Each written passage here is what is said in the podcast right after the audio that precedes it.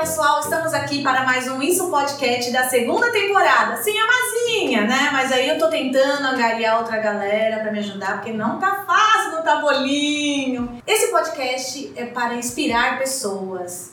E óbvio que isso tem muito a ver com a minha jornada de vida. E eu tenho muito orgulho, muita felicidade de ter conseguido arrumar uma brechinha na agenda da Cintia Mitchell, minha mentora de inovação. Seja bem-vinda! Mulher, você é maravilhosa, né? Adorei! Eu estou muito feliz de estar aqui com você hoje. Muito obrigada pelo convite. Eu estou muito honrada, muito feliz mesmo para mim é uma alegria poder trocar com você. Você fala sempre minha mentora de inovação, mas eu aprendo muito com você. É tudo é troca e você também me inspira muito, então eu estou bem feliz mesmo da gente estar aqui. Gente, vocês não têm noção. Ela é muito linda, muito fofa. Eu aprendi, a primeira vez eu voltei lá de Stanford, fui fazer uma um curso no, no grupo de mulheres que ela vai falar, pensa, tem muito conteúdo, ela me inspira todos os dias. Eu vou contar aqui, eu separei uma jornadinha, porque afinal de contas eu estou fazendo um roteirinho para não me perder. E ela, com todo esse carinho, essa, essa delicadeza dela, mostrou que inovação é muito mais do que só computadores. Então, a gente vai falar da Cíntia, que ela vai me dizer quem ela é, mãe, palestrante, ativista política, social, tem um monte de coisa aí, economista. Então, é com você, Cíntia. Adorei essa abertura, gente. Essa é a vibe, sabe? Isso é vida, assim que é bom. Maravilhosa.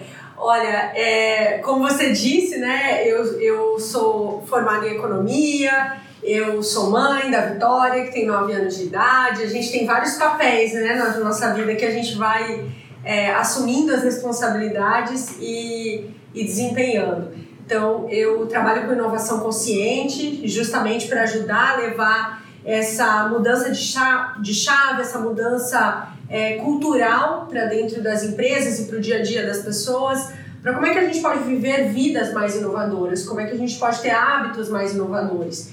Que a tecnologia é uma ferramenta, né? A tecnologia ela faz parte do século 21, ela veio para cá porque a gente tem alguma coisa para aprender com ela e para ajudar a melhorar a nossa qualidade de vida.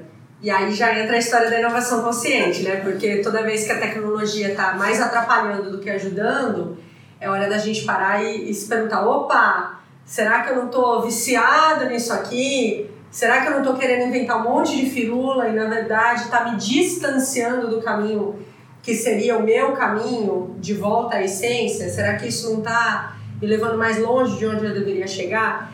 Então, é, a inovação consciente passa muito por esses questionamentos todos aí que a gente pode falar mais se você Sim, quiser. com certeza eu quero falar sobre isso, porque o dia que eu ouvi é, detox, Detox Jesus, digital. Eu falei, gente, essa mulher é muito louca, eu quero ser amiga dela.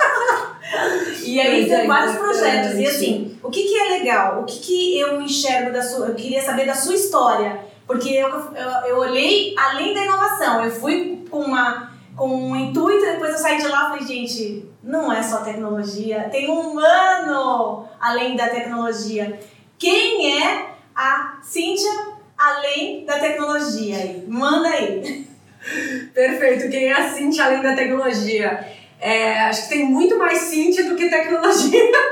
Sim. eu vou te dizer. É, como uma grande entusiasta da tecnologia com sabedoria, é, eu sou uma pessoa que, que gosta da vida, sabe? Eu gosto de estar viva, eu gosto dessa oportunidade da gente ser cada dia um pouco melhor do que a gente foi ontem, é, da gente aprender cada vez mais uns com os outros, então da gente ter trocas como essa que a gente está tendo aqui, sabe? Da gente estar tá num planeta escola fenomenal como é a Terra, que a gente tem tanto para aprender, a biblioteca viva que é a natureza.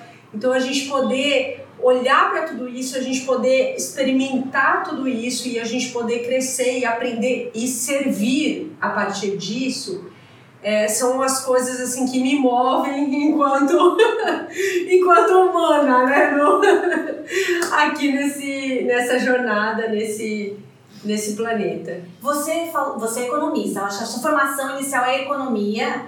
Como é que foi essa jornada? Você, você nasceu aqui em São Paulo? Como é, Me conta. Perfeito.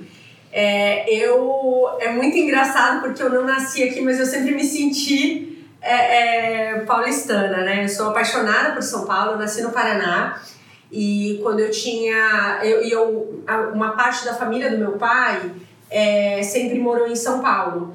Então eu ia muito tanto para o interior de São Paulo, ali Presidente Prudente, Tarabai, quanto aqui para São Paulo capital, porque eu tinha uma tia que morava aqui então, São Paulo sempre foi um lugar que me brilhou os olhos, no qual eu sempre tive experiências muito boas e que eu queria muito que fazer parte disso, porque eu olhava para São Paulo e falava, gente, São Paulo você pode ser o que você quiser. E São Paulo tem oportunidade. Em São Paulo, se você correr atrás, se você trabalhar, você, você acha caminhos, assim, as pessoas estão lá, as coisas estão acontecendo. Então eu sentia que eu queria ser parte dessa história de São Paulo. E quando eu tinha 20 anos, 19 para 20, eu cursava administração de empresas uhum. é, na Universidade Estadual de Maringá, no Paraná. E, e tive essa oportunidade de vir para cá. Eu planejava vir para cá quando eu me formasse, e aí no meio da faculdade eu larguei o trabalho, a faculdade, tudo, despedi da família, falei, gente, estou indo para São Paulo. Sozinha? Eu tinha, eu vim sozinha, é, eu tinha uma tia que morava aqui. Uhum é, que falou: Ó, eu te ajudo a, a arrumar um emprego, um trabalho, vem pra cá. É, e aí eu vim para trabalhar e continuar estudando. E acabou que isso já fazem 16 anos que Nossa. eu tô aqui. Então eu, me, eu troquei de faculdade, acabei até me. É, eu, enfim, teve todo um período de adaptação, né? E de começar de novo. Realmente foi um lugar de recomeço para mim. E, e depois eu foi onde eu me formei, foi onde eu casei, foi onde eu tive filha, né? Ah, Minha filha nasceu aqui, Paulista. a Vitória Paulista. É, então, toda a minha vida adulta é, eu vivi aqui em São Paulo e eu sou profundamente grata, assim, eu tenho um amor por São Paulo, é, que, que aliás foi uma das coisas que me motivou aí para o Vale do Silício porque eu tava. Um dia eu tava andando de carro, assim, olhando pela janela, e, e me veio muito forte essa pergunta, assim: São Paulo, como eu posso te servir? Sabe? Foi um negócio assim que veio. Eu, eu nunca tinha olhado dessa forma para São Paulo. Eu sempre olhava assim: ah, eu quero ajudar, precisa melhorar isso, precisa melhorar aquilo, vamos fazer, mas ali uma chave virou em mim. E quando eu fui para o Vale do Silício foi justamente porque eu queria aprender tudo que eu pudesse aprender para voltar e servir ao Brasil, começando pela cidade de São Paulo, maravilhosa, estado de São Paulo, como é que eu podia é, contribuir a partir desse aprendizado. Você já tinha acabado a faculdade, já tinha a Vitória, e aí deu, deu essa chavinha, deu esse estalo? Sim, eu já tinha acabado a faculdade, já tinha a Vitória, já estava trabalhando, trabalhava num projeto de educação do século XXI, justamente porque é, eu e a Thaís, que a gente estava uhum. juntas nesse projeto, é, a gente entendeu justamente que a gente precisava contribuir de alguma forma para que a gente pudesse educar efetivamente as crianças, trazer a educação do século XX para o século XXI. Então, como é que a gente efetivamente é, desenvolve o potencial das crianças? Como é que a gente desenvolve a consciência, sabe? Essa consciência coletiva, essa consciência da cooperação, essa consciência de que a gente, a nossa consciência cidadã, a consciência de que a gente está aqui no mundo, não é muito, não é passeio. Não é à toa, né? Então, todo mundo tem um propósito, minimamente, né? Não é à toa que a gente está aqui. Então, esse autoconhecimento, essa autolapidação, entender quem eu sou, entender quem é o mundo. Então, a gente tinha tudo isso, a gente queria contribuir com essa construção aqui. E, e quando a gente estava no meio disso, a gente foi justamente fazendo é, mais pesquisas na área de EdTech, então de educação e tecnologia. E eu tinha muito essa pergunta, assim, eu queria entender, é, foi quando eu conheci o Vale do Silício, eu queria entender o que tinha na água daquele lugar, que aquele povo bebia, saia tanta inovação, e queria entender também é, como que os criadores de tecnologia estavam educando seus filhos. Porque eu falei, a hora que eu entender isso, vai me dar muito um direcionamento do que, que eles acham que vai ser o futuro do que, que, eles acham que vai ser. Eles que sabem o bastidor do bastidor da coisa, que a gente não está sabendo, que chega na gente depois que está pronto. Exato. É, as escolhas que eles estão fazendo para os filhos deles dizem muito Ditariam sobre as o regras. que, que eles acham que, que vai ser esse mundo aí daqui para frente. E como é que foi morar lá no Vale do Silício? Foi incrível. Tipo, Mudar foi- tudo, né? Você, sabe, você larga tudo novo, monta a mochilinha de novo e vai. É, e quando eu fui, na verdade, foi uma baita de uma adaptação, porque é, eu fui para ver se a gente ia conseguir a matrícula na escola, né? Como mãe, tinha que organizar a mudança, né? Não era. é, se a gente ia conseguir a matrícula na escola e tudo. E o que aconteceu foi que, quando a gente estava lá, é, várias oportunidades, sabe aquela coisa, esse universo conversa Conspira. com gente? Cuidado com o que pede pro universo. E aí eu falei, gente, o universo não está falando, o universo está gritando. É, então eu virei pro meu marido e eu falei, olha, eu tô lendo os sinais aqui, a intuição, olha as coisas como estão configurando. É, eu tô achando que eu já vou ficar, não vou esperar seis meses planejando o que eu vou fazer no Vale do Silício se as coisas estão todas orquestradas dizendo que, que o momento Fica. é agora, dizendo fica. E aí eu. tô rindo aqui porque já passou uma piada na minha cabeça, porque a gente tá. pode voltar. Ah, porque a gente tá do lado do, do Ipiranga, Sim. né? Aí eu já pensei, diga ao povo que Diga o povo que fica, bora. inspirada por Dom Pedro I. Não, brincadeira, gente. Mas é, bem, eu acho que é um pouco disso, né? Então teve esse momento do fico, assim, de falar, olha, é, acho que eu vou ficar e começar agora, porque eu sabia que era algo temporário. Eu queria ir e eu queria voltar. Então não tinha uma possibilidade, ah, eu vou, quem sabe, talvez eu passe 10 anos lá. Não, eu vou, eu vou ficar um ano, eu vou aprender tudo que eu puder aprender, eu vou conhecer todo mundo que eu conseguir conhecer, eu vou entender esse lugar, eu vou entender essa cultura e eu vou levar isso para o Brasil. E aí, é, então, obviamente, né, passada toda a parte é, administrativa, financeira, estratégia, botar o pé no chão. É, como a gente já estava se organizando para isso, foi uma coisa que foi possível. É, e aí eu fui dormir turista e acordei moradora do Vale do Silício. Então eu acordei e falei, caramba, agora eu moro aqui, eu não conheço ninguém. Pra que lado que eu vou? Eu não conheço ninguém. É, eu preciso. começo, meu, né? meu relógio tá contando, porque a gente. Isso era final de janeiro, eu tinha até dezembro. É, falei, meu relógio tá contando, eu vou embora em dezembro. É, eu preciso agilizar. Eu tô aqui, o que, que eu vou fazer? Por isso que é tão importante, que, que você sabe, eu falo sempre isso, a gente saber é, esse lugar, da, as boas perguntas, as perguntas que norteiam a nossa tomada de decisão. Porque eu sabia o que eu queria no Vale do Silício, eu não sabia como. O como a gente vai descobrindo no meio do caminho e vai trazendo é, as outras pessoas para construírem juntos, é, e, enfim. Lá é eu uma acho que é um ambiente que você- se você souber a pergunta perfeita e onde você quer chegar, eu acho que o, o como é que chama? O recheinho vai acontecendo. Vai, Porque é um lugar propício, vai- né? É, é um lugar propício e o caminho vai acontecendo. Então, enfim, é, obviamente passado depois toda a adaptação, filha na escola, casa alugada, tá tudo certo.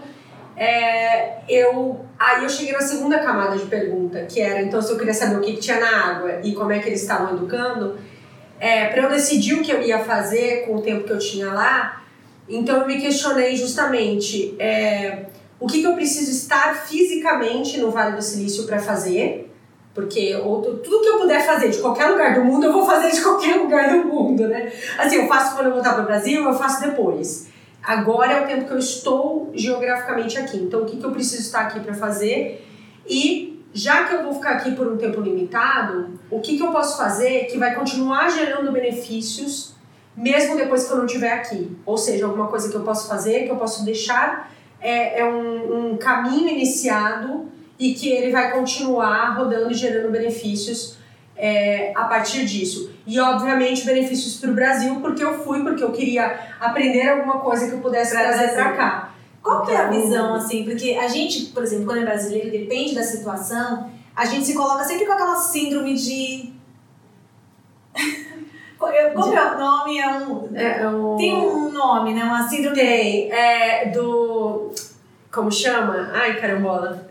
É eu não dou muita bola pra essa síndrome, não, mas ela tem. Tem. E assim, como é que é estar desse lado? Porque assim, eu, graças a Deus, tive a oportunidade de conhecer o Vale do Silício também, participar de uma imersão e foi algo surreal. Assim, é, é, é, você vê na televisão e quando você vê, você tá ali. Então cai uma ficha, você fala, gente, e eu sonho, eu desejo, o mal que eu desejo é assim, eu desejo que cada pessoa pelo menos conheça a Disney. Porque é um outro universo. E aí as pessoas vão ter consciência e voltar para cá mais é, com uma, uma chave de virada. Como é, que, como é que você enxergava isso, assim, estando com essa oportunidade, porque são para poucos, porque é um espaço, é um lugar, é um ambiente que não é.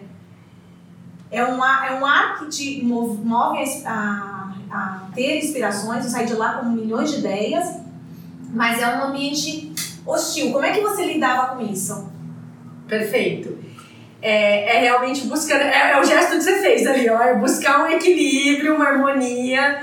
É, porque realmente, assim, eu cheguei, como eu falei, eu não conhecia ninguém, então eu precisava é, conhecer as pessoas. Eu fui porque eu queria entender na prática o que era o Vale do Silício, então eu queria é, ter essa, essa vivência e poder conversar com essas pessoas que estavam lá, que viviam lá, entender o que, o que, que era tudo isso e o que, que valia a pena ser trazido, porque a gente tem que separar o joio do trigo também. Exato. Não é copiar e colar, porque se a gente copiar e colar, a gente vai ter que trazer um monte de coisa ruim que também acontece lá, porque não existe lugar perfeito, Sim. né? Todos os lugares, Sim. nem tudo é completamente bom, nem, nem tudo é completamente ruim, já nos ensina a sabedoria é, milenar do taoísmo e yang, então isso é importante a gente é, falar.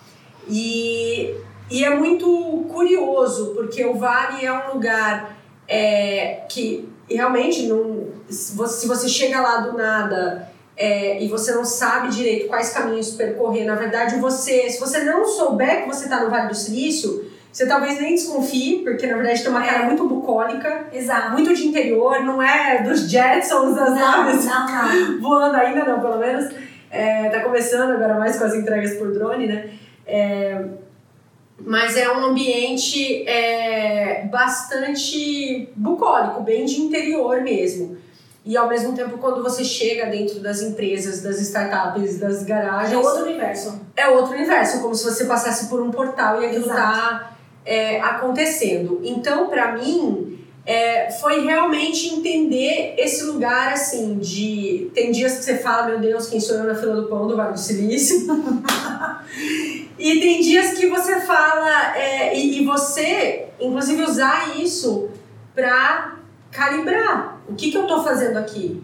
O que, que eu tenho para contribuir? O que, que eu estou buscando? Porque quanto mais clareza você tem disso, mais rápido as coisas acontecem no Vale.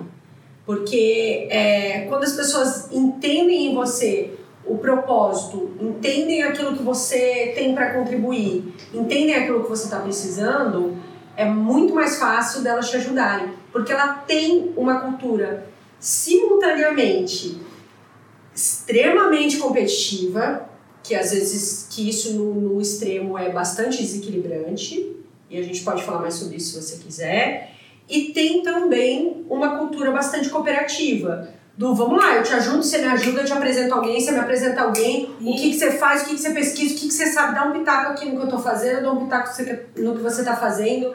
Essa cultura da mentoria é muito forte, é, de saber, nossa, você está chegando aqui, vem cá que eu te ajudo, e depois você vai ajudar o próximo que está chegando. São conexões, né? São conexões. Basicamente, para assim. mim, é como se virasse uma, tivesse virado uma chave da Inês antes do Vale do Silício, Inês depois do Vale do Silício. Totalmente diferente. Foi nesse momento que começaram as chavinhas no sentido de uma ativista com cunho social que instalou em você, ou você já saiu daqui com isso e a sua busca no sentido de buscar, de conhecer mais a questão da educação, o que, que os caras de primeiro mundo ali estavam colocando para os filhos? Qual foi o momento aí? É, perfeito. É, eu é mais antigo esse momento ah. dessa, dessa virada de chave. Ali é quando você começa to, todos esses, passos, né, Grupo Mulheres do Brasil, Vale do Silício, Inovação Consciente, todas essas coisas são é, contextos, né, nos quais a, a, as histórias vão se desenrolando, é, é, as transformações vão acontecendo. É, essa sementinha é uma sementinha que eu vejo, assim, que eu carrego desde desde muito pequena, assim, que eu me lembro, sabe? Porque quando eu era criança, eu ficava sonhando. É, eu, eu estudei por três anos numa escola pública, numa escola estadual lá no Paraná. E, e eu lembro que desde muito antes eu já gostava muito dessa coisa da, da educação como uma oportunidade, de como que a gente pode ajudar, ajudar a nossa comunidade. Eu, sabe aquela coisa assim de, eu, acho que com nove anos, me candidatei a presidente do Grêmio da escola. Eu, eu era professora da sua escola. professora contadora administrativa. Ai, gente, maravilhoso. Então, sabe essas coisas assim que você vê, porque eu queria fazer alguma diferença, eu queria ajudar de alguma forma. É, então eu estava sempre engajada com alguma coisa, ajudando alguém que eu sabia que não sabia ler e escrever. Não, peraí, vem cá, eu te ajudo, eu posso te. É, é não fui treinada para isso, mas eu aprendi, então alguma coisa eu posso ensinar.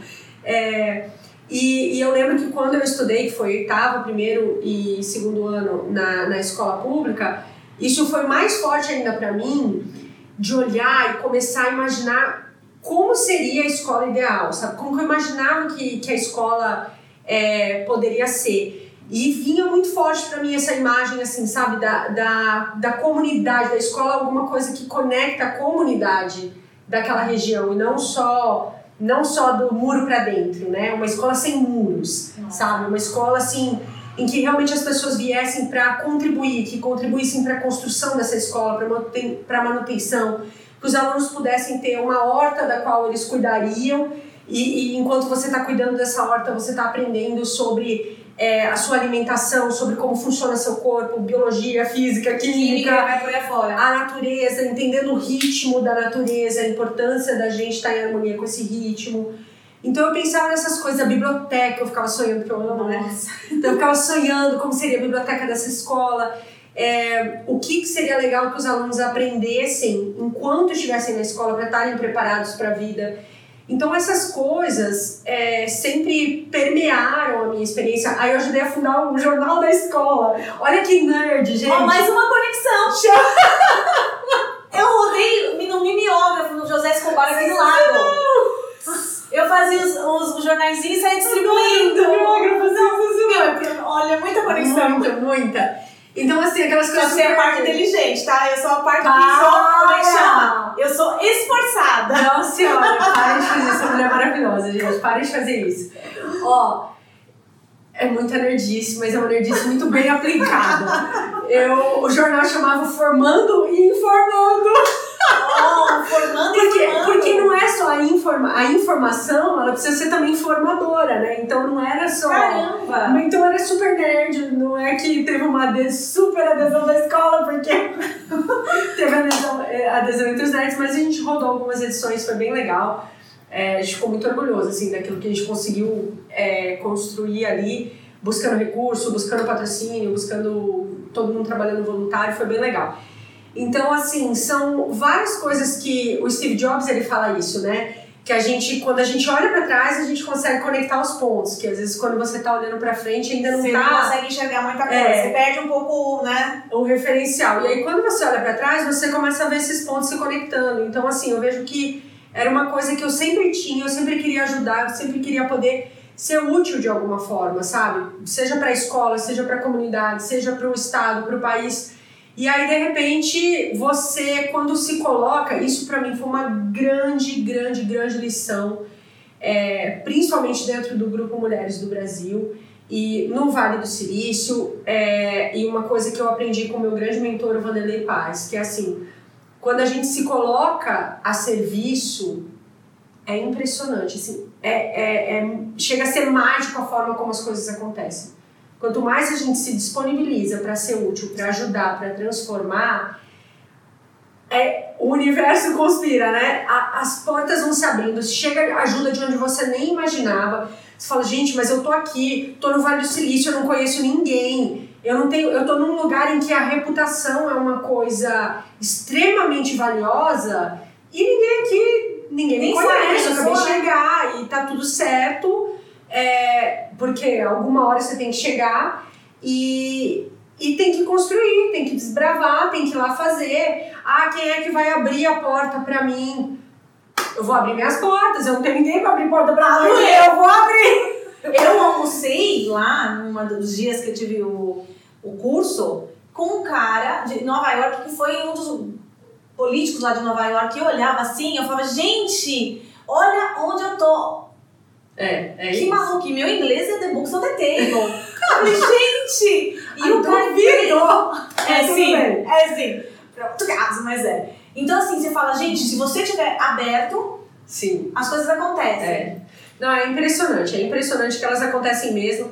E, e o Vale, essa é uma das boas essências de trazer do Vale, é, que é justamente isso. Não tem. Lá não tem Não essa, ah, eu falo inglês, não falo inglês direito. Gente, metade das pessoas que moram lá não nasceram lá. Exato. Então, todo mundo fala um inglês que consegue falar naquela hora e todo mundo se entende. Então, não tem essa. é, é, as pessoas estão interessadas em coisas que são mais profundas do que essa do que a superfície do é, é, como- e eu sei Só porque eu também eu também passei esse frio na barriga assim eu falei nossa tá bom eu falo inglês tal mas eu não falo eu percebi a evolução do meu inglês com a experiência de estar lá e tá tudo certo Que é mais legal. né? porque porque é, é- porque eu poderia ter ido lá e não ter feito nada eu poderia ter ficado travado no meu Deus meu inglês não é, é não é o inglês não parece que eu sou nativo é não sou por que, que tem que parecer que eu sou? Não tem, é muita pressão, né? É, Você achou a resposta do que você queria na, na questão da educação? Achei, é, achei respostas muito, muito interessantes, que inclusive é, para mim foi perfeito, porque elas vibraram muito com aquilo que, é, que, que era aquilo que me chamava para a educação, né? Aquele que era o meu chamado para educação foi, o que eu, foi muito o que eu encontrei lá. É, que é justamente assim, a gente precisa colocar a ferramenta no lugar da ferramenta, então a tecnologia precisa ser ferramenta, a gente não pode ser escravo dela, porque senão a gente vai cruzar linhas aí que, que não são desejáveis e que chegam em um ponto de não retorno. Então, é, para a gente conseguir fazer isso, a gente precisa cada vez mais estar conectado à nossa essência humana. Então, cada vez mais desenvolver aquelas que são as nossas habilidades humanas.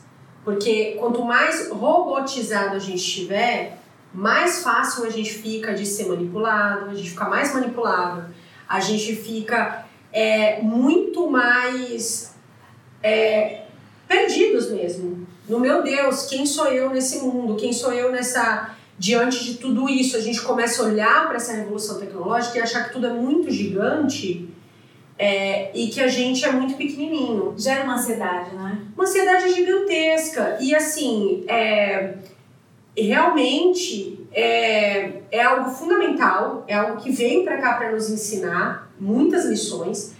A gente avançou muito mais tecnologicamente do que a gente avançou eticamente. Do que a gente, então a gente precisa correr atrás enquanto humanidade, porque senão a gente se perde dentro disso. Imagina, um aparelhinho que a gente fica segurando aqui ó, fica o dia inteiro Fica. não consegue desligar, fica ansioso se não está no mesmo lugar que a gente está, por isso o detox digital é importante. Exato.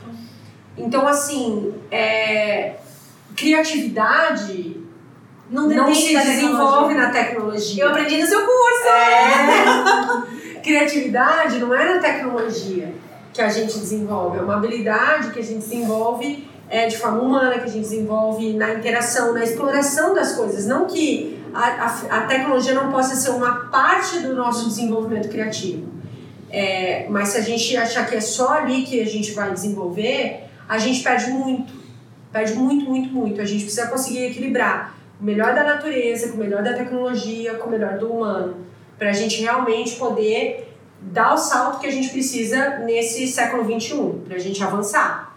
Então, pegadinhas tem muitas, desafios gigantescos, mas é lembrar que é, queria, é, isso para mim é uma coisa muito importante, assim, que eu queria muito pontuar. Eu sempre falo nas minhas palestras, na terra da tecnologia, o que mais me surpreendeu foi a natureza. Então, assim, é, o que é gigante é a vida. O que é gigante é o universo. É a possibilidade da gente estar aqui fazendo essa troca, sabe? A gente fala, cara, gente, já parou pra pensar como funciona essa tecnologia aqui?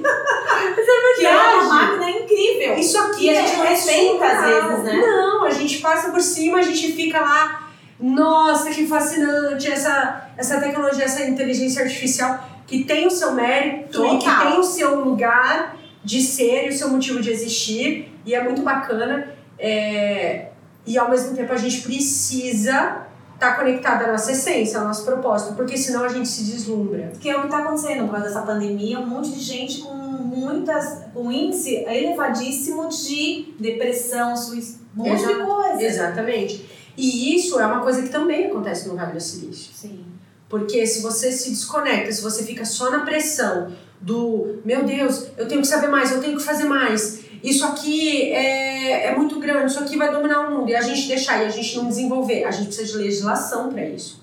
A gente precisa de um trabalho ético. Um dos cursos que eu fiz quando eu estava lá em Stanford chamava A Ética na Era das Tecnologias Disruptivas.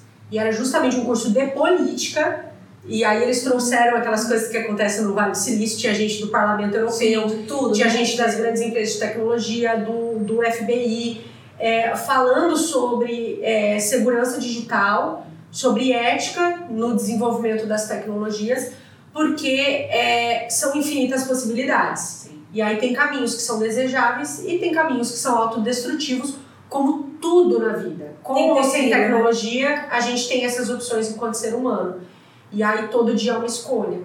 Então, é, para mim, assim, é, isso é uma, é uma das grandes chaves, porque senão ou a gente se assusta e a gente se prende no medo, e o medo ele é um alerta, né? Ele é pra ser uma bandeirinha. É aquela tem que ser um alerta, mas não travar, né? Não paralisar. Ele, Não tem que ser, paralisar. ele é um alerta pra você, realmente. Porque se a gente fica muito destemido, a gente vai, a gente acelera em direção ao precipício, Amor, né? E não é o que a gente quer.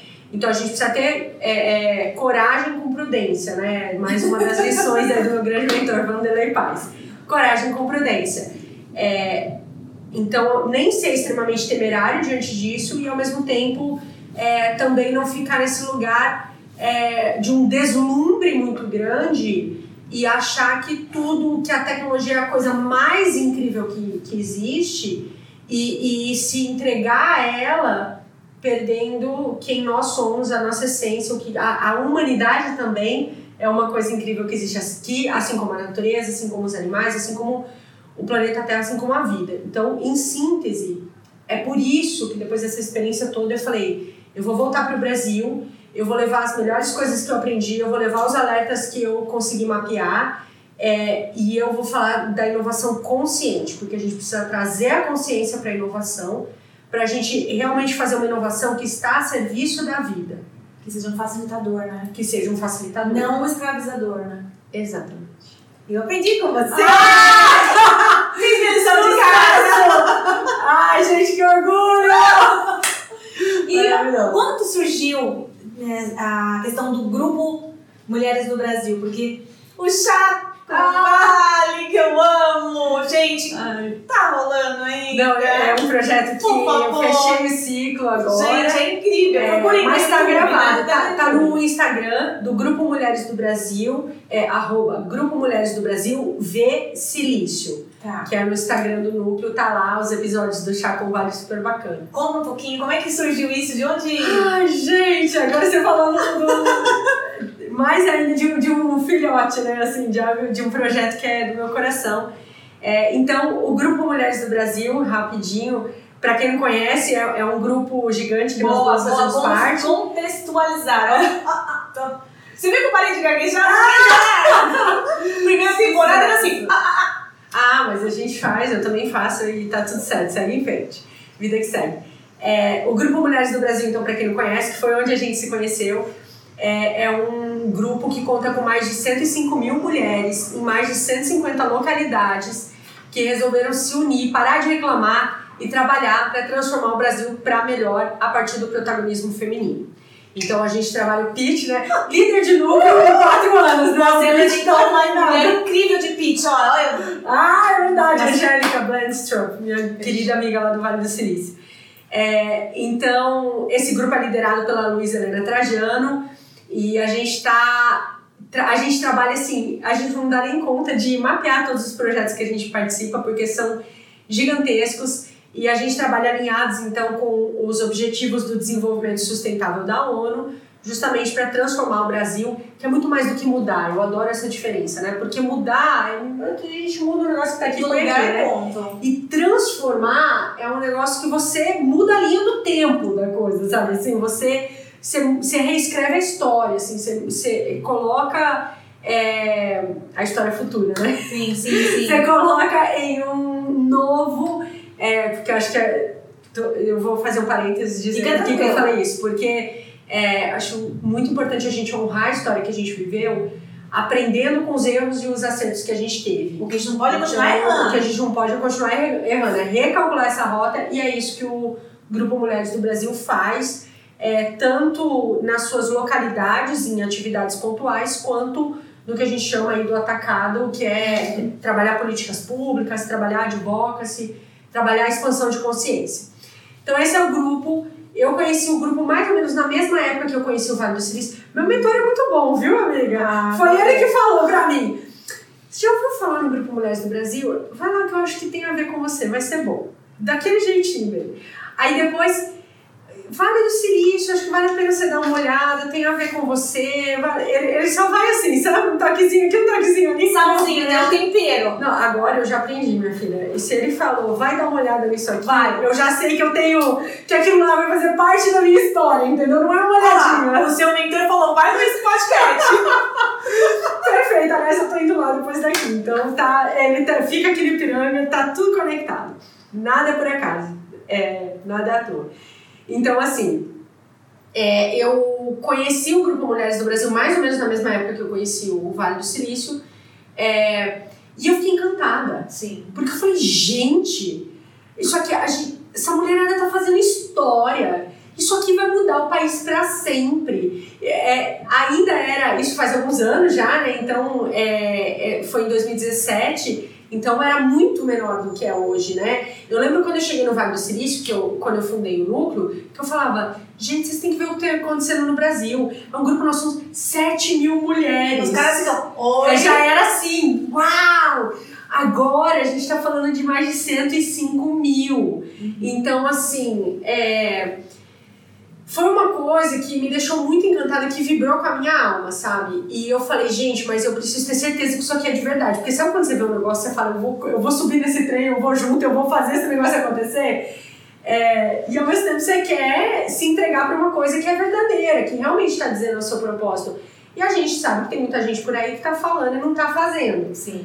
Então eu queria ter certeza. Bom, quatro anos depois estou aqui até hoje, né? Dá pra dizer, Dá pra dizer que com certeza absoluta Eu tô ainda no trem, né? eu tô no trem. Então quer dizer que com certeza absoluta eu encontrei verdade naquilo que, que me encantou.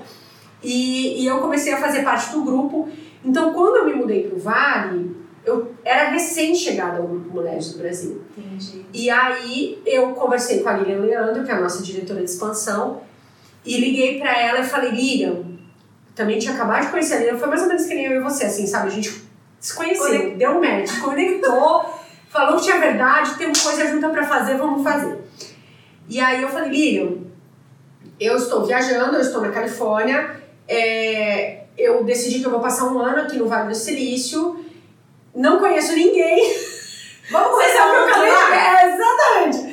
Você sabe que, eu, é, assim, eu tô mergulhando no, no Grupo Mulheres do Brasil, mas eu acredito muito no propósito, no que está sendo feito, e pensei que a gente poderia aqui, é, eu me disponibilizo para abrir um núcleo. Você sabendo, né, eu sou muito transparente nas coisas, gente, eu, eu, assim, ó, essa é a condição, essa é a realidade hoje. Bora. Não conheço ninguém, mas vou conhecer. É, tô conhecendo o grupo, vou sentar, estudar, entender direitinho e deixo essa porta aberta para quando eu for é, embora continuar, a gente construir essa ponte, continuar gerando benefício para o Brasil. Topa? Lilian Lilian Vale do Leandro, né? Silício. visionária como é, toca aí, vamos fazer acontecer, a gente te ajuda, não sei o quê. Então, é, então a minha história com o grupo começou aqui em São Paulo, é, passou por Portugal, porque eu fui. é, dizem que você quer conhecer alguém, vai viajar com a pessoa, né? E aí elas estavam indo para a inauguração do núcleo lá e a Luísa convidou, ela falou: ó, Nossa. quem puder ir, vai com a gente, que a gente quer mostrar essa força, a gente quer mostrar tudo isso. É, e aí eu fui junto e eu olhei Sabe aquela coisa quando você vê o bastidor da coisa acontecendo, o dia a dia, como é que desenrola? Como é que são as pessoas quando elas estão cansadas? Sim. Como que. Humor. É. Gente, e eu fiquei assim. É isso que eu quero. É isso, porque. Não, a Luísa é a Luísa, né, gente? A Luísa, é, ela trans... Nossa, é, eu fico até emocionada. Eu sei que uma das perguntas que você me fez, quem é a tua musa? Pronto. Tá aí, Calma, tá spoiler. Já tá dando spoiler. A Luísa Trajano, porque assim, é, ela é uma lição de vida, né? Ela é um exemplo vivo de serviço, de gentileza, de humildade, De humildade. de, de abrir caminho, de cooperação, de ver o melhor nas pessoas e, e saber ativar aquilo nas pessoas. Ela, ela é uma pessoa que ela é. Ela, ela, ela passa uma coisa assim pra gente que ela, ela, muito antes da gente perceber o nosso potencial, ela percebe e ela bota a gente naquele caminho de, um, de uma forma que você confia e vai. Na sutileza, tá né? acontecendo. É. É muito impressionante, legal. Eu é tive a oportunidade de, de assistir essa palestra, foi o dia que eu te conheci, no Portas Abertas do grupo. E eu olhei e falei, gente, eu liguei pro meu marido e falei assim, você não tá entendendo. Amor, a Luísa Trajano tá aqui, assim, da maior simplicidade. Ele, como assim? Aí eu mandei a foto, ela tava assim, muito assim. Se eu tivesse duas passadas, ela tava. Ele assim, nossa! Porque quem me mandou, quem me obrigou aí foi a Luciana Oliveira, que é uma amiga minha de Londres. Ah, sei, a a Lu. Vai, vai, vai, vai, não sei o que. Eu falei, Lu, vai! Quando eu cheguei, eu falei, gente do céu, que lugar que eu tô! É, e realmente é é, isso. De você se sentir conectada, se sentir recebida, É. de você perceber que algo ali não é pelo ego, Não, é serviço. é serviço. Quem vai pelo ego não fica. Não fica, não se Você sustenta. não fica, porque o negócio não sustenta. Você trabalhar quatro anos de. Não sustenta. de forma voluntária. E ao mesmo tempo, isso é muito importante falar. Porque é, eu acho até estranho a gente falar que é um trabalho voluntário, do ponto de vista assim, ele é voluntário porque ele não é remunerado é, é, financeiramente. Mas é tão. A gente é, é exato, você quase que diminui quando você fala isso. Então eu não gosto muito de ir por esse caminho, porque assim, é uma escola empreendedora. É. o melhor MBA que você vai fazer na vida lá. é, é no Grupo Mulheres do Brasil. Então, assim, se você se dedica, se você se disponibiliza, é aquela história, você se coloca a serviço, é impressionante o que você aprende, o que você desenvolve. É, pra mim, foi uma, uma, uma escola mesmo, assim, um lugar que, que faz parte da minha formação, da Cíntia que eu sou hoje, pra Cíntia que eu era, né? A Cíntia de 2018, 2017, quando eu conheci o grupo, 2018, quando eu fui pro Vale abrir o núcleo, pra Cíntia que eu sou hoje. É outra, não, é outra pessoa melhor. né? Muito disso, com, cer- essa é sempre a busca, né? Que a gente seja Não tem como, não tem como ser diferente. E, e assim, e muito disso é por conta da experiência no Grupo Mulheres do Brasil. A Luísa a gente cita aqui, porque é alguém que todo mundo conhece. A Lilian Leandro, uma grande mentora para mim, assim, um grande exemplo de liderança. De eu sentar e ficar olhando como é que ela conduz, como é que ela orquestra as coisas, como que ela resolve as coisas quando é, aparece algum desafio, algum conflito. É, e você olhar tudo isso na prática e você ter oportunidade de aprender fazendo. É. Assim, É é, uma fora, coisa que é quase que a gente que tinha que pagar pra Exato, exato.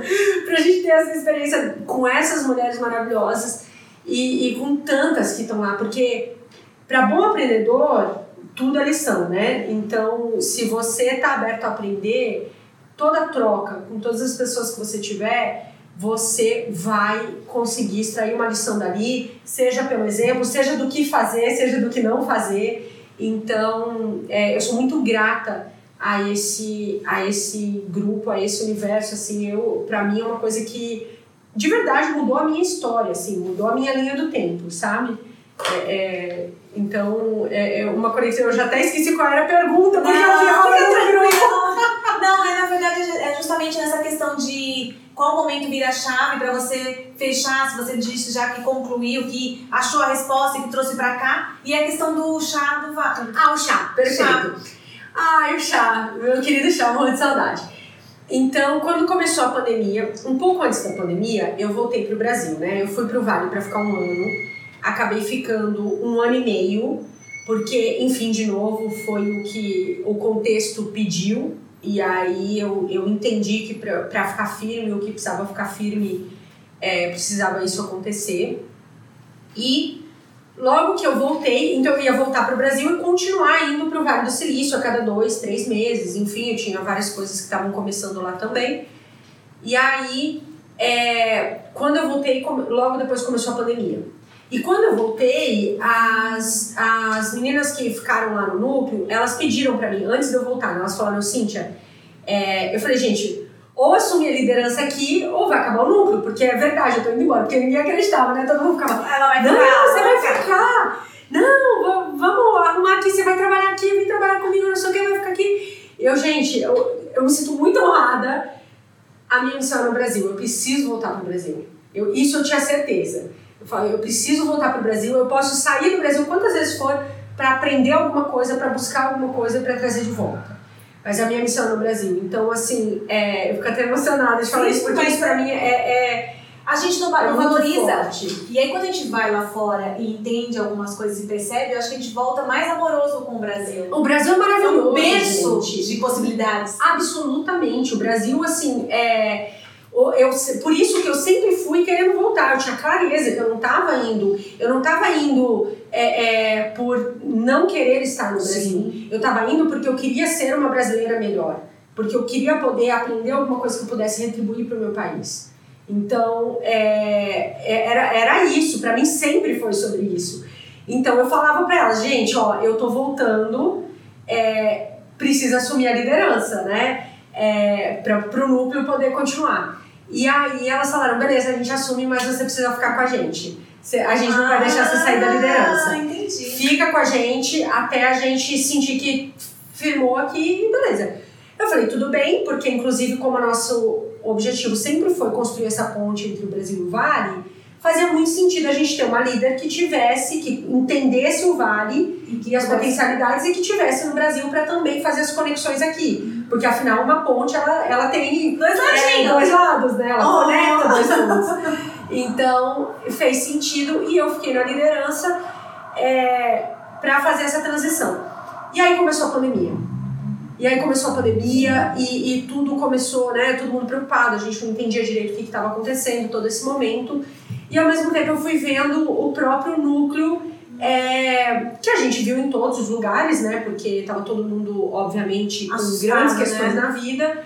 É, todo mundo passou, né? Quem saiu igual dessa pandemia, não. pelo amor de Deus, tava, não sei, passou, passou a pandemia dormindo.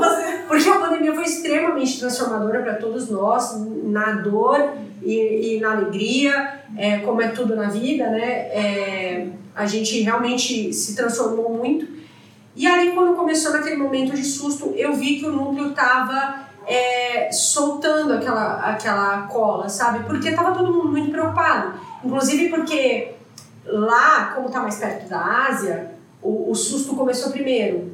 Começou antes de chegar aqui. Entendi. Então, assim, eu já estava vendo que já sabia que ia chegar aqui, porque a gente já estava conectado aos núcleos da Europa, tudo.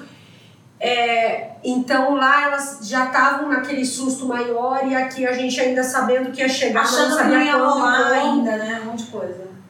Ah, eu, eu não sei. Eu, eu, como eu estava acompanhando bastante o que estava acontecendo ah. fora, eu, tava, eu sabia que alguma hora ia chegar. A gente não sabia muito bem quando, mas eu já estava assim, preparando, é, olhando e falando, gente, vamos. O negócio não, não vai ser um mês. O negócio vai ser.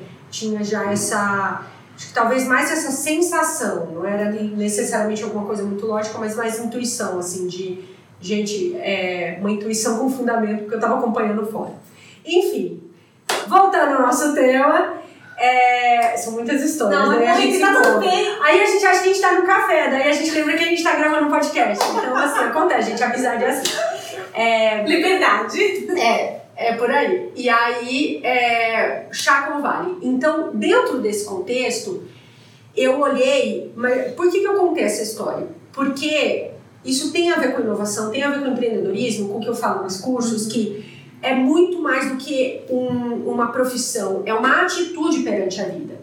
Então, quando eu vi alguma coisa que eu tinha trabalhado tanto para construir, correndo o risco de desmoronar daquela forma e com um fundamento, porque sim, tava, todas nós estávamos daquele jeito, é, eu olhei e falei, gente, eu preciso fazer alguma coisa para manter o núcleo colado, né? Então, para manter as, as mulheres unidas e ao mesmo tempo alguma coisa que vai continuar gerando um benefício para quem também é, porque o núcleo ele está ali para servir então a gente se une para colocar um serviço para fora né para o mundo é, então alguma coisa que vai continuar gerando benefício também para quem não é do núcleo né para o público vamos dizer assim é, e ao mesmo tempo o que, que eu posso fazer sendo que eu estou no Brasil e o núcleo é no Vale do Silício porque eu estava claramente ajudando, participando de outras coisas do grupo aqui, mas aí nós estamos falando especificamente do núcleo.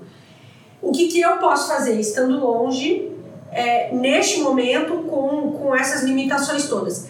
Eu falei, bom, o que que eu... É, uma das coisas para mim foi mais valiosa da experiência do Vale do Silício foi sentar e tomar um chá, tomar um café com as pessoas, conhecer a história delas, aprender a lição de vida delas, abrir para coisas que a gente nem imaginava que seriam possíveis. Então, e é num cafezinho. Num cafezinho, num chazinho. Num chazinho né? Numa fila, né? Tudo é Numa é fila, tudo é possível. Todo lugar é lugar. Toda hora é hora. Então, assim, eu falei, gente, isso foi uma coisa tão valiosa é, para mim, para minha experiência, para minha formação, para abrir a minha cabeça. É, aprender pela experiência do outro. Isso eu acho uma coisa muito valiosa, porque a gente acelera a nossa maturidade. Quando a gente não precisa Alguém já pôs a mão no fogo e queimou. Eu preciso lá pôr a mão no fogo para saber queima? Não precisa, né? Faz sentido. Então, pô, tudo que eu posso aprender com os outros, melhor ainda. E aí eu falei, bom, então eu juntei isso com o que, que eu poderia oferecer. Eu falei, bom, eu, eu já estava fazendo algumas lives, eu gosto de conversar, gosto de bater papo. A gente não gosta, né? Eu quase não gosto, eu gosto de ouvir a história de vida das pessoas. Sou curiosa pra caramba. Eu falei, pô, então eu vou começar a entrevistar as, as voluntárias do núcleo, porque isso vai. Cada uma delas tem uma história de vida incrível. Eu sei a história delas, mas não necessariamente elas sabem as histórias umas das outras, porque eu tomei café com todas elas, não necessariamente elas entre si. Então, é, elas vão ter essa oportunidade de, de, de conhecer, de se conhecer, de se conectar, de aprender umas com as outras. E se a gente faz isso no Instagram, todo mundo de qualquer lugar do mundo Vai pode aproveitar essa conversa, aproveitar esse acesso. Então a gente gera um, um, multiplicador aí que é gigantesco. E assim começa o Chá com Vale. Então eu começo a entrevistar no domingo, porque domingo era o dia que a gente se reunia lá no Vale, lá em Stanford. É, tem a questão do fuso horário, que o Vale, dependendo da época do ano, tá 4, 5 horas de diferença, então tinha que coordenar tudo isso.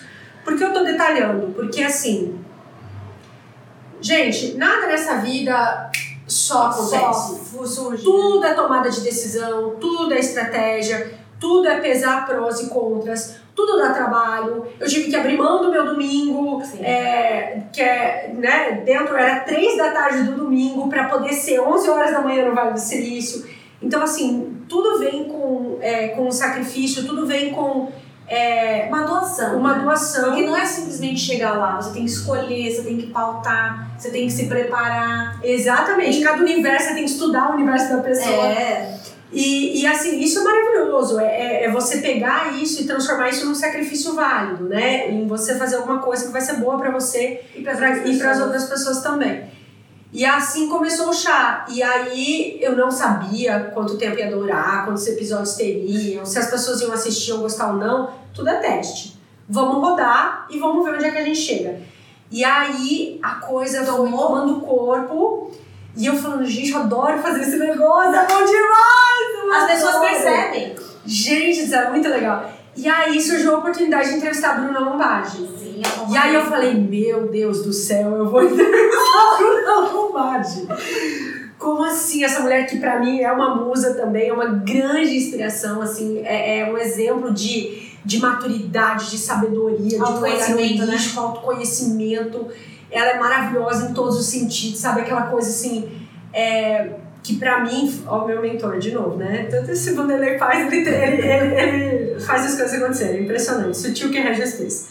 E aí é, surgiu essa oportunidade e eu falei, caramba, vou entrevistar. E a Bruna já foi apresentadora, né? Ela tinha um programa Sim. Gente de Expressão. Que, meu Deus, ainda por cima, além de ser a Bruna Lombardi, é uma mulher. Olá, olá, olá. Experiência. Eu tô aqui entrevistando Cíntia, que entrevistou Bruna Lombardi. Tô muito bem na vida. Gente do céu, essa é a adrenalina. Aí eu falei. Tô nervosa. Para, mulher, que isso? A gente tá. A gente é de casa. Eu aqui fiquei nervosa que você ia me entrevistar. Falei, caramba, tem que estar tá ali é, no, no, no, no, potencial todo da, da Inês. E é muito engraçado, porque chama isso podcast, né? Exato. Aí na minha cabeça eu fico com como se Cat fosse teu apelido, né? Se não é, agora vai virar. Porque na minha cabeça toda hora eu tenho que girar, porque eu sempre chamei de Inês, de repente eu, eu comecei, quando a gente começou a falar do podcast, na minha cabeça toda vez vem escrito isso podcast, eu falo, não, mas é a Inês, eu me chamava de Cat. A massinha escolheu esse nome, mas é. É, é maravilhoso, virou um apelido já. Enfim, então assim, veio essa oportunidade, aí eu me vi um novo desafio, vamos preparar. Liguei para uma amiga minha, Mayara, assim, que é jornalista. Falei, Mayara, me ajuda! Me ajuda, me entrevistar pra Lombardi, me ajuda a deixar esse negócio profissional, porque até então era eu conversando com as minhas amigas e, e, e puxando a história delas e tudo. Num domingo à tarde, tomando um chá. Descontraída. Descontraída, né? Até então. Aí eu falei, gente, o Bruno Lombardi tem que subir a régua do negócio, né? E aí é isso, gente. Então na vida a gente vai sempre apresentando desafios. Desafios, desafios, como diz o Vanderlei Paz, desafios são privilégios. A gente vai sempre tendo essas oportunidades e por isso que tudo é aprendizado. Por isso que uma das habilidades essenciais do século XXI é a gente saber aprender, desaprender e reaprender. Como dizia o Alvin Toffler, grande futurista. Exato. Porque esse é o caminho, essa é a virada de chave. A gente está sempre sendo desafiado, a gente está sempre com uma oportunidade, aquele frio na barriga, né? É, meu Deus, como é que eu vou dar conta disso? Como é que eu vou fazer?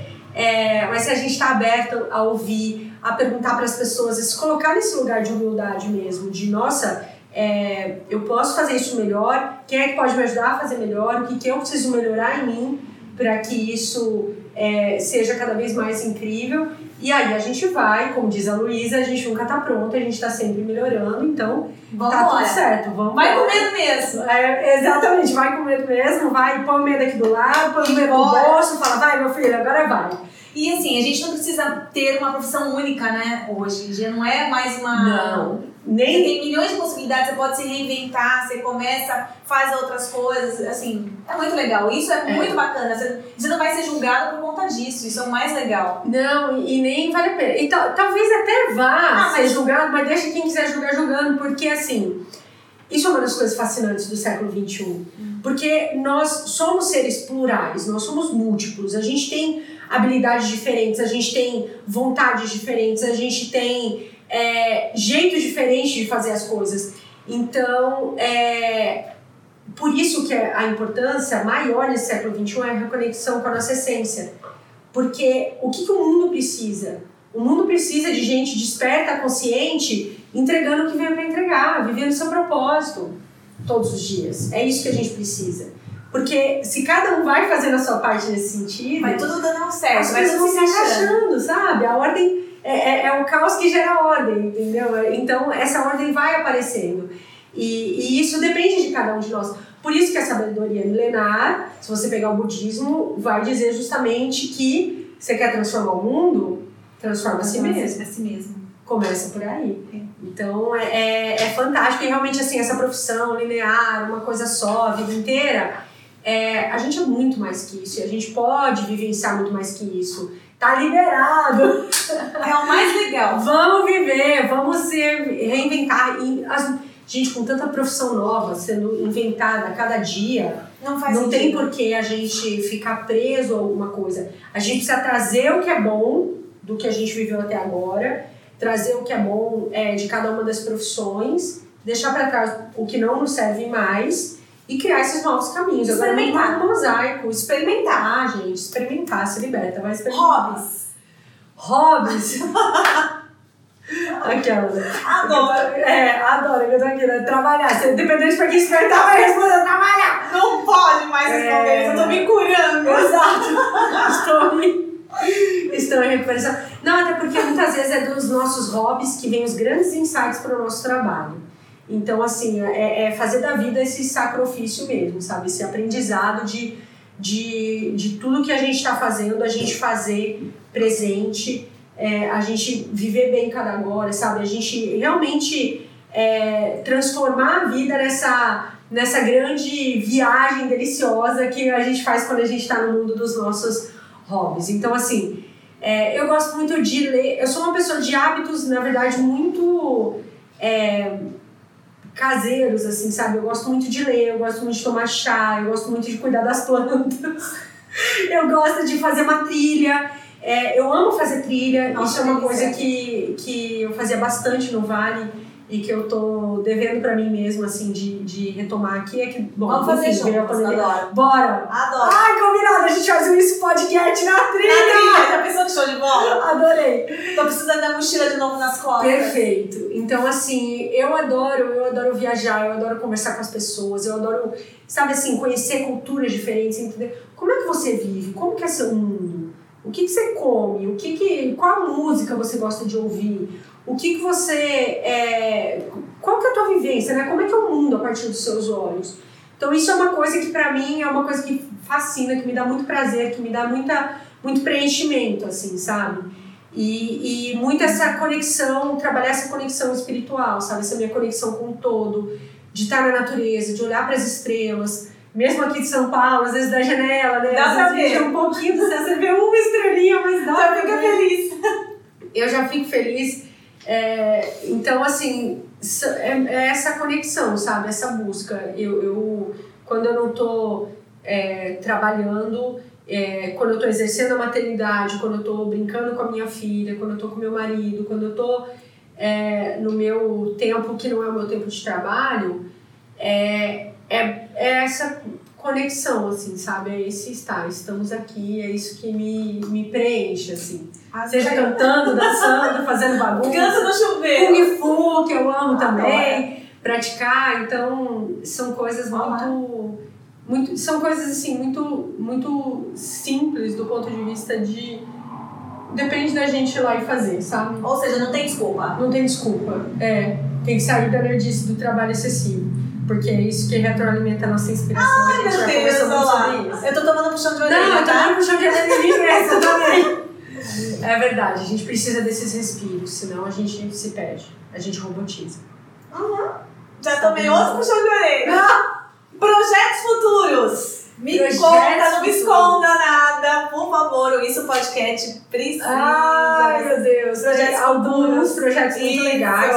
Tô começando, vou falar mais rápido que eu sei que a gente Não, tá aqui, que a gente paz. relaxa e fica no bate-papo. Isso é importante, você tá relaxada. Tô. Tá? Mas eu me empolgo, eu gosto de contar história. É, bom, projetos futuros. É, tem alguns aí muito bacanas saindo. Até tem um que eu ainda nem comentei com você, eu vou comentar agora! Em primeira mão, spoiler. É, até porque eu quero te convidar, que eu acho que você vai ter muita coisa para agregar nesse projeto. É, um é com. Tô agora com a Singularity University, que é uma universidade lá do Vale do Silício, que tem capítulos aqui no Brasil, uma universidade de empreendedores de tecnologia, é, com o capítulo de. Eles chamam de capítulo, né? O que a gente chama de núcleo no, no grupo, o capítulo de Ribeirão Preto, é, para a gente fazer um projeto é, na área de educação para jovens, na área de tecnologia e empreendedorismo. Então a gente está com um projeto bem bacana aí que a gente está organizando e eu vim no caminho pensando, nossa, tem que botar a Inês nesse projeto, porque é, é uma construção muito legal e tem muito a ver com o que eu sei que vibra aí na tua alma também. Aqueles projetos que são chamados. É, eu tenho um projeto de um livro também que eu estou fazendo ali, estou organizando com todos esses aprendizados, todas essas coisas que, que eu vivi, né? Que eu falo que eu sou pesquisadora de pesquisadores, então todas essas entrevistas, toda essa vivência, é, como é que a gente pode trazer, tra- fazer a síntese desse aprendizado todo, aí combinando inovação com sabedoria milenar e entregar alguma coisa de, de bom que pode ajudar as pessoas. É, continuo com o Grupo Mulheres do Brasil. Boa! Sempre, né? O Grupo Mulheres, eu até me emociono, o Grupo Mulheres do Brasil, minha casa. É, vou estar sempre lá para fazer o que eu puder, para contribuir com o que eu puder contribuir. É, continuo também conectada ao Núcleo Vale do Silício. E agora, numa, numa nova jornada, que era uma jornada que não estava no meu radar, mas é, é aquela história, né? É, que a própria Luísa Trajano fala muito. ah, realidades diferentes exigem atitudes diferentes. Então, eu vendo todo esse contexto, toda a vivência que a gente teve nesses últimos anos de pandemia, todo o momento que o Brasil está vivendo. Eu, como mãe de uma menina de 9 anos, né, a Vitória está com 9 anos hoje, eu vendo, meu Deus, a minha filha está indo para o mundo e esse mundo tá caótico. O que, que é isso? A gente precisa ajudar a colocar um pouco de ordem nisso, a gente precisa é, é, colocar ordem no sentido é, é, de harmonia, né? A gente precisa ter um mundo melhor, a gente precisa ter um mundo que a gente possa ir com mais segurança, que a gente possa andar na rua com segurança, a gente precisa ter um mundo que pare de desperdiçar talentos. Eu vejo no Brasil o tamanho, e isso foi uma grande lição do Vale do Silício.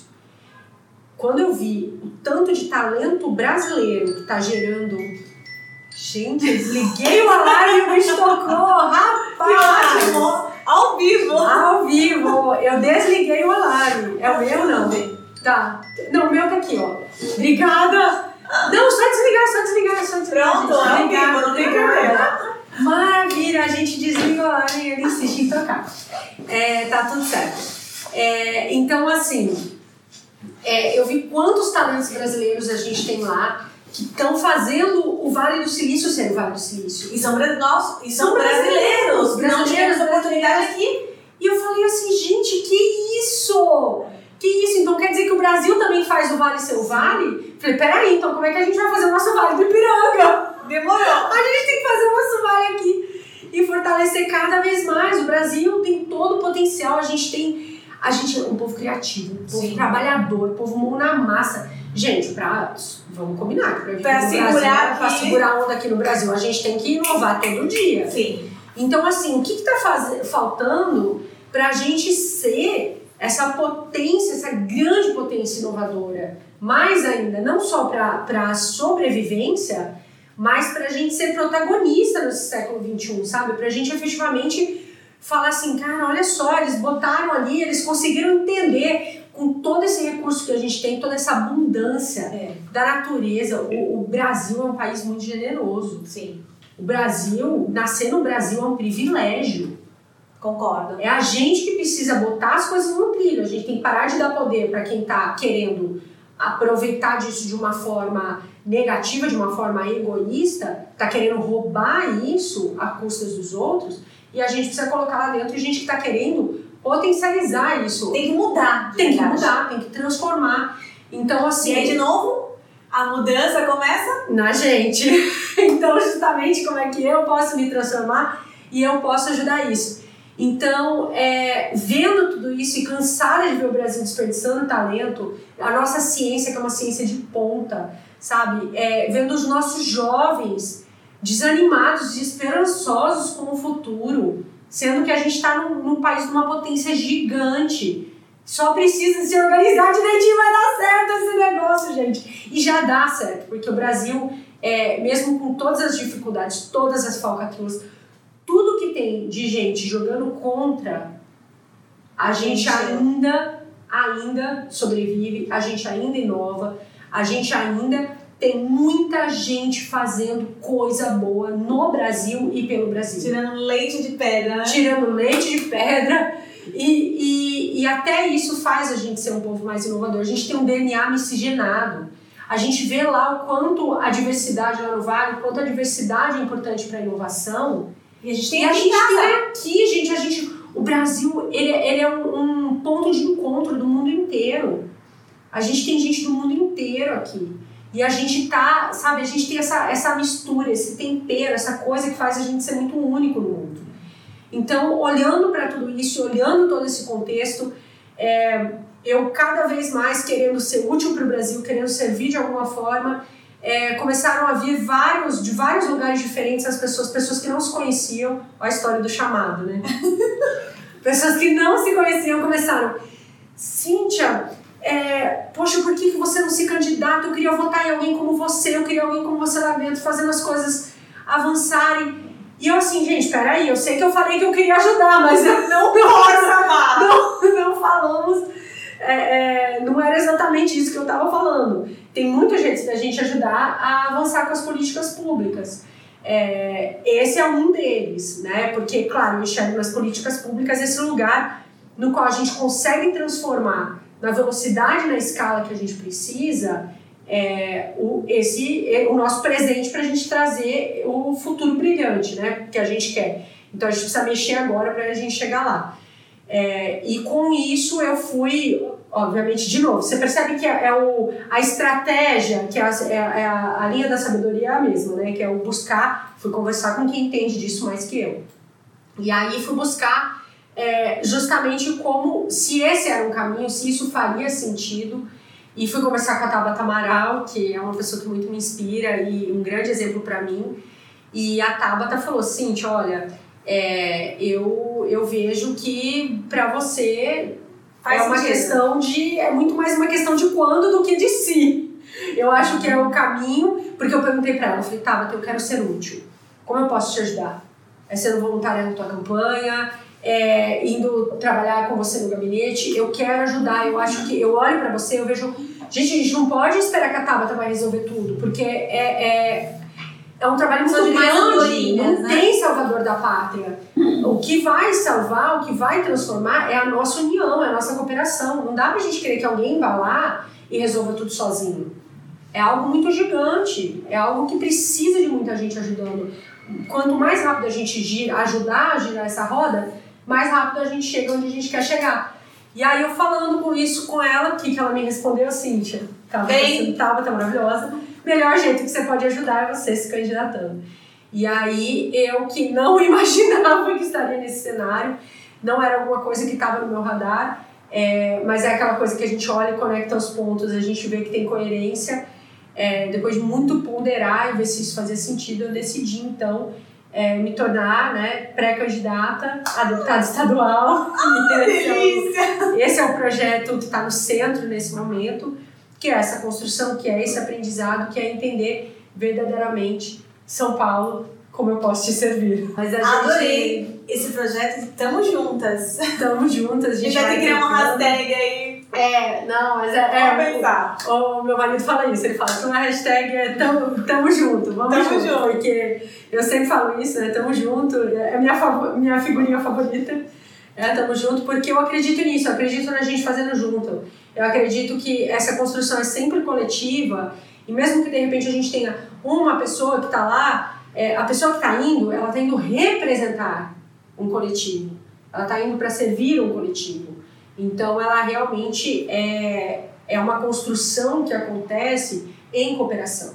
É uma construção que acontece em união, que acontece acima de ideologias, ouvindo o que, que é uhum. melhor que está vindo desse lado, o que, que é o melhor que está vindo desse lado, como é que a gente combina e como é que a gente vai pelo caminho do meio, que é o caminho da sabedoria. Pelo Brasil. Pelo Brasil.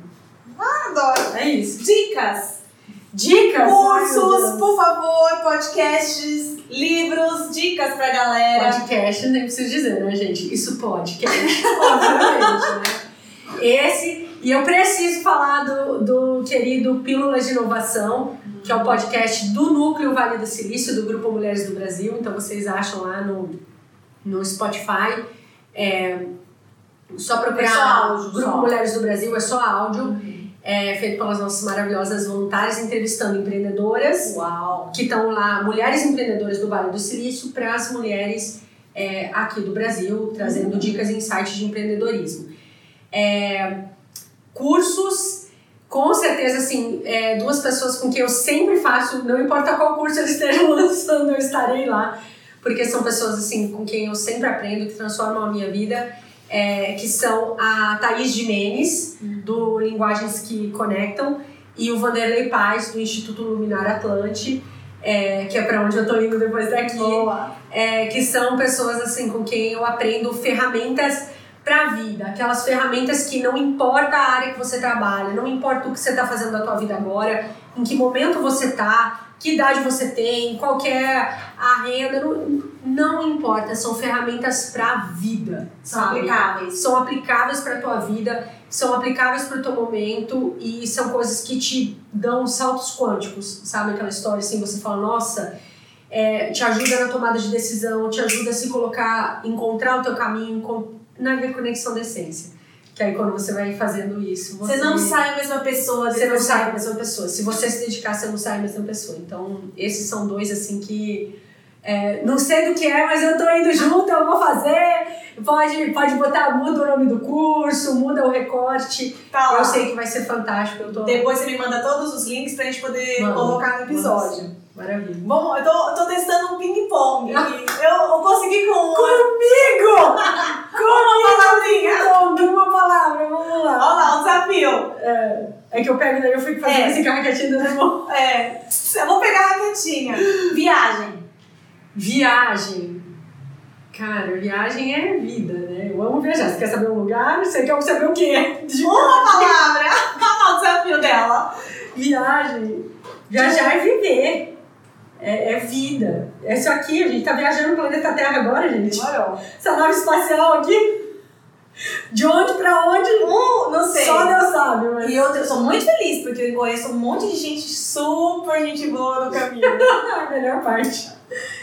Musa, você deu spoiler. Ai, eu dei spoiler! Mas tá bom, então vamos. Vamos. Já falei a, a Luísa Trajano, já falei a Bruna Lombardi, já falei a Tabata Amaral. Então eu vou colocar aqui a minha maravilhosa Inês, né? Você é Eu não vou dormir hoje. Você, olha só, gente, isso tudo aqui de mulher maravilhosa. Ó, ela chegou. generosa, focada, faz acontecer, executa, inspirada, sabe? Ai, corre atrás. Ai, eu amo, amo, amo. Nossa. Eu vou chorar, já chorei, eu posso chorar mais. Mas é verdade, Obrigada. mulher. Você é maravilhosa. Você Muita- inspira muito. Sonho. Sonho. Ai, gente, ver esse Brasil brilhando, assim, sabe? Ver o Brasil sendo tudo que ele nasceu para ser. Essa potência gigantesca de ser esse país, de viver com harmonia entre os povos, de viver com harmonia com a natureza, sabe? A verdadeira abundância. Olha lá. Abundância ótimo. né? A verdadeira. Aí porque eu fico emocionada, daí a gente começa a trabalhar a palavra. Mas essa verdadeira abundância, sabe? Que é a gente viver bem, que é a gente ter oportunidade, que é a gente desenvolver os talentos, cada um, como diz a Thaís Jimenez, ser feliz nascendo aquilo que. fazendo aquilo que nasceu para fazer, sabe? Nasceu. É, a gente ser feliz sendo quem a gente é. Então, para mim, eu vejo todo esse potencial. O, o Brasil é o país no mundo com maior potencial para isso, por toda a nossa história, por toda a nossa formação. Então, ver isso acontecendo, assim, é. Ai, é meu grande sonho, sabe? Eu acho que, que se a gente fizer a nossa parte, é, cada, sabe, não deixar para a próxima geração aquilo que é responsabilidade da nossa, a gente fizer a nossa parte, mesmo que talvez quem vai ver isso são os nossos filhos, netos, bisnetos, é, quem tiver aqui é, lá na frente, mas saber que de alguma forma a gente contribuiu para que isso acontecesse, ah, é a vida, né? Gente, vale a pena estar vivo, né? Porque a pessoa me inspira. E eu tô muito Deus. grata de você ter vindo, de verdade. Eu sou muito honrada e agradecida. E a gente termina aqui mais um Isso Podcast. E a gente vai soltar, a gente vai te acompanhar. E muito obrigada. Até o próximo episódio, galera. Tchau. Tchau, gente. Eu que agradeço. Ai, obrigada,